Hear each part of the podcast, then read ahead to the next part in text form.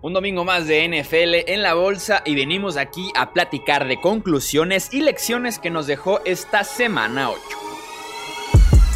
Hablemos de fútbol. Hablemos de fútbol. Noticias, análisis, opinión y debate de la NFL con el estilo de Hablemos de fútbol.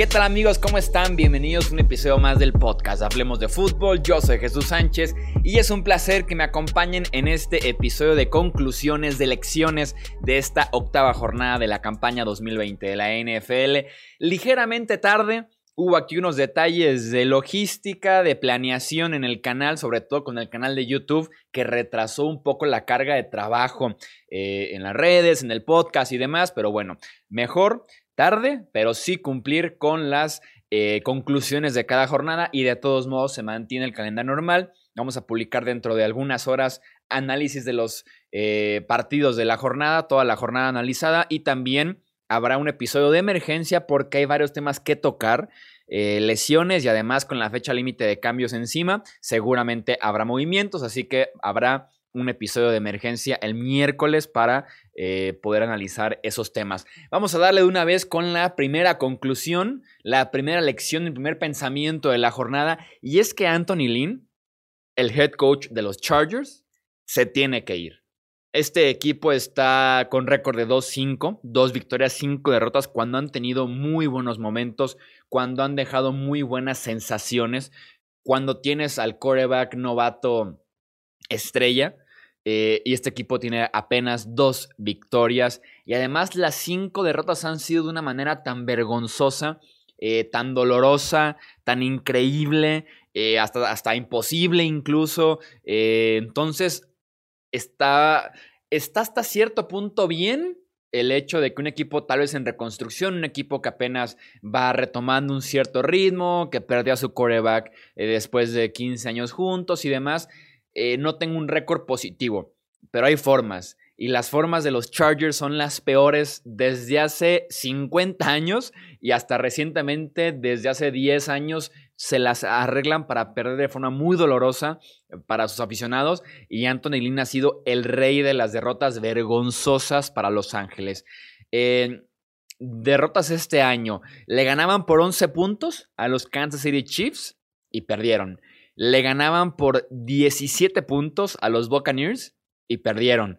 Le ganaban por 17 puntos a los Saints y perdieron. Y este domingo le ganaban por 21 puntos a los Broncos y perdieron. Y podemos hasta sumar que le ganaban por también 17 puntos a los Jaguars. Se pusieron abajo por 7, o sea, perdieron por completo esa ventaja, 24 puntos sin respuesta pero alcanzaron a ganar ese partido. Pero estamos hablando de cuatro partidos consecutivos en los que han dejado ir ventajas de 17 puntos. Es de verdad vergonzoso las formas en las que este equipo pierde y Anthony Lynn tiene sus días contados como head coach de los Chargers de Los Ángeles. Siguiente conclusión. Eh, qué mal la está pasando Lamar Jackson este año. Eh, he mencionado ya anteriormente en otros episodios del podcast, en redes sociales y demás, que el juego aéreo de Baltimore está muerto este año.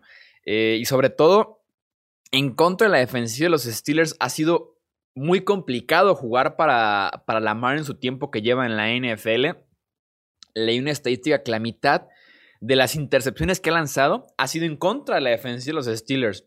Y en los otros 20 partidos jugados, 25 partidos jugados, ha lanzado la, otra mitad, ¿saben? Entonces se le ha complicado mucho la defensiva de los Steelers, sobre todo porque es una defensiva compleja, es una defensiva que esconde blitzes, que manda a lineros defensivos para atrás, que el linebacker se cruza, que viene el esquinero desde su posición para el blitz. Entonces es una defensiva compleja eh, y se le ha complicado demasiado. Y eso te dice mucho de proceso mental en el que se encuentra actualmente en Lamar Jackson porque se ve perdido, se ve sin opciones, se ve con la lectura incorrecta, eh, muchas veces queriendo hacer de más, queriendo compensar un poquito con las piernas, entonces en ese sentido la ha pasado muy mal. Y este año el juego aéreo de los Ravens está en problemas.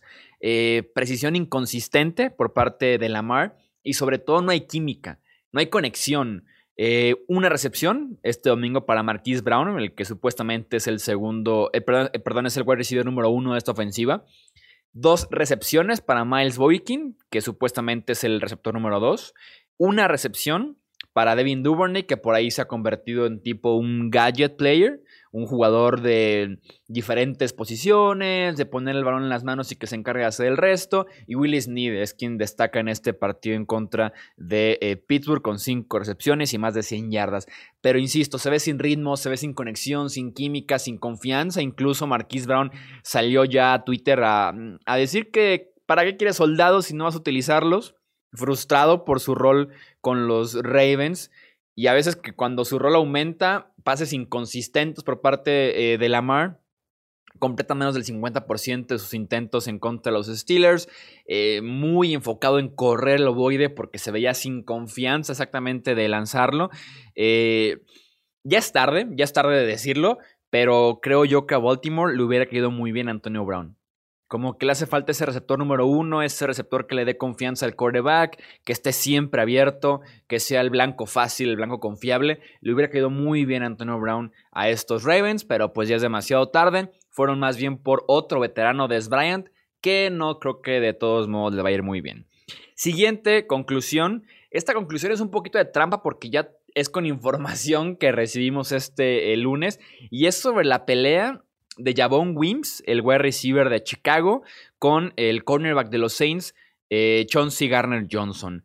Es una pelea fuerte, es una pelea bastante fuerte. Seguramente vieron ya el video en, en, Twitter, en Facebook, en Instagram. El video estuvo por todos lados. Supuestamente, Chauncey Garner Johnson le escupió una serie ofensiva antes de la respuesta de Javon Wims. Estuvieron por ahí haciéndose de palabras. Supuestamente, Chauncey Garner Johnson le mete el dedo así como por el face mask, como por la mascarilla, pero no es como que le pega o le pique el ojo, no, simplemente le mete el dedo por el face mask, algo le está diciendo y es supuestamente cuando le escupe. Digo supuestamente porque pues, no sabemos si realmente le escupió o no, no hay una toma y es versión del receptor de Chicago esto. Lo que no es válido en la NFL, lo que no se puede permitir es la reacción. Esto no es la calle, eh, esto no es el barrio, como para llegarle a un jugador por la espalda, arrancarle la cadena del cuello y soltarle dos golpes limpios a la cabeza antes de que se arme la trifulca y que sigas pateando, que sigas jalando el casco, que sigas golpeando, eh, por más que, ok, te pudo haber escupido o te hiciste palabras con él, eh, insisto, no es la calle, no es la calle como para que llegues a arrancarle una cadena y le des dos golpes limpios, limpios, limpios a la cabeza si bien traía el casco y puedes salir más perjudicado tú, insisto, hay que tener eh, pues, ciertos valores para jugar en la NFL y, eso aquí no es válido, no se puede permitir. La liga lo suspendió ya dos partidos. Wims va a apelar justamente la decisión de la NFL. En mi opinión, se debió haber ido todo el año. Eh, a la Miles Garrett. A la Miles Garrett. Miles Garrett le quitó el casco a un rival y le pegó con él. Tal vez en la parte física no es tan intenso el quitarle el casco a un rival y pegarle que soltarle dos golpes en la cabeza con el casco puesto a tu rival y aparte arrancarle la cadena. Eh, insisto, físicamente no es igual de peligroso, pero la actitud, ¿no? La respuesta, la parte esta de los valores, el cuidar el escudo, el cuidar la NFL, el cuidar la franquicia de Chicago, el cuidar em, la imagen de los jugadores, creo yo que Javon Wims se debió haber suspendido todo el año creo yo que se debió haber ido suspendido ya de aquí al 2021 ya. Siguiente conclusión que nos dejó esta semana número 8. Para mí, en este punto medio de la campaña, Alvin Camara debe ser el ofensivo del año, no tengo dudas de eso. Y si mete a los Saints a los playoffs, creo que debería robarse votos para el MVP, lo cual es muy complicado para un corredor en 2020. El último MVP fue Adrian Peterson cuando superó las 2.000 yardas y cargó a los Vikings a la postemporada. Alvin Kamara está haciendo exactamente eso, pero con los Saints ahora. Eh, en 7 partidos tiene 431 yardas corriendo, 4 touchdowns. Y por aire tiene 55 recepciones, 556 yardas y 3 touchdowns. Totales 987 yardas y 7 anotaciones. Esto en 7 partidos. En camino a las 2.000 totales. En camino a romper el récord de recepciones para un corredor. En camino a los playoffs con un equipo de los Saints inconsistente. En camino a los playoffs sin Michael Thomas, sin Emmanuel Sanders, sin Drew Brees en buena versión. Y con los Saints promediando más de 30 puntos por juego gracias a Alvin Camara y a un par más. Entonces, Alvin Camara, insisto, es mi ofensivo del año. Y yo creo que a este paso se pudiera robar algunos votos el MVP. No ser MVP porque es muy complicado, es prácticamente imposible ser MVP de la NFL eh, tan pasadora. Y con un Russell Wilson involucrado, con un Tom Brady, con Aaron Rodgers, grandes nombres. Eh, pero por lo menos se pudiera robar por ahí unos votitos de MVP Alvin Kamara si los Saints llegan a los playoffs. Siguiente conclusión. Brian Flores es el papá de Jared Goff. En el Super Bowl 53, Brian Flores como el coordinador defensivo de los Patriots, tres puntos permitidos.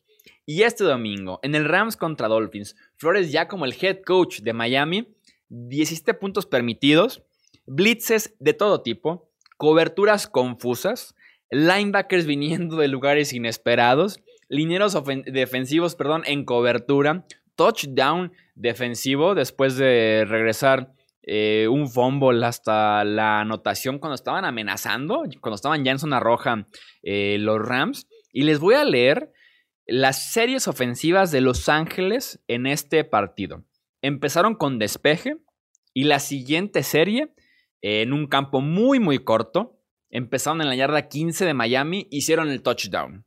Después de ese touchdown que, insisto, fue en un campo corto, empezando en zona roja, después de ese touchdown, sus series ofensivas fueron las siguientes. Despeje, intercepción, despeje, balón suelto, despeje, intercepción, balón suelto, gol de campo, despeje, despeje, cuarta oportunidad fallida, touchdown, gol de campo fallado. Esas fueron las series defensivas de eh, los Dolphins. Insisto, Brian Flores, eres el padre de Jared Goff oficialmente. Y la última conclusión muy rápida sobre la defensiva de Tennessee. Qué desastre de defensiva.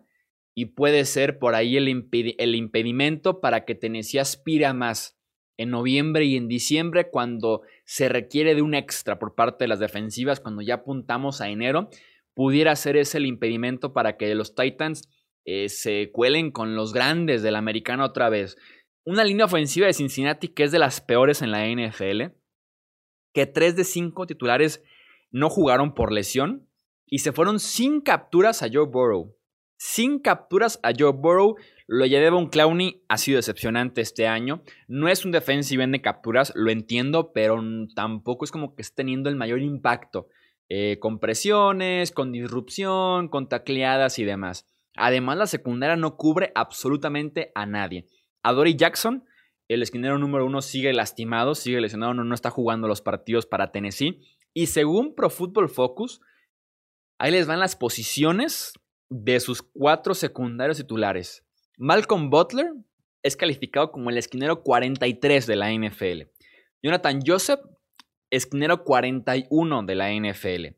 Kevin Byard, safety 39 de la NFL. Y Kenny Vaccaro, safety 63 de la NFL. Entonces, son de los peores titulares en toda la liga. Estos de Tennessee. Se le nota en los partidos porque en los puntos simplemente 30 puntos recibidos en contra de Jacksonville, 30 puntos en contra de Minnesota, 36 puntos en contra de Houston, 27 puntos en contra de Pittsburgh y este domingo 31 puntos en contra de Cincinnati. Otra vez hago trampa porque ya un poquito de información del lunes por la tarde hicieron un cambio con los Chargers por Desmond King, un excelente esquinero en el slot.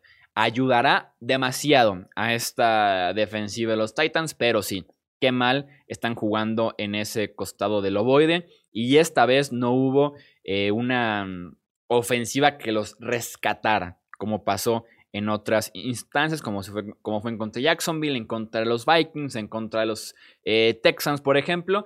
Así que Ahí están entonces las conclusiones de esta semana 8.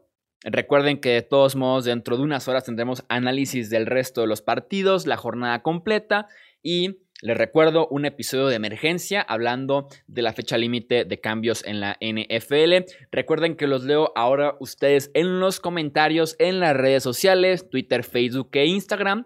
Nos encuentran como Hablemos de Fútbol y a mí en mi Twitter personal, arroba Chuy Sánchez, bajo, arroba Chuy Sánchez, bajo. Eso es todo por este episodio. Yo soy Jesús Sánchez. Hasta la próxima. Gracias por escuchar el podcast de Hablemos de Fútbol. Para más, no olvides seguirnos en redes sociales y visitar hablemosdefutbol.com.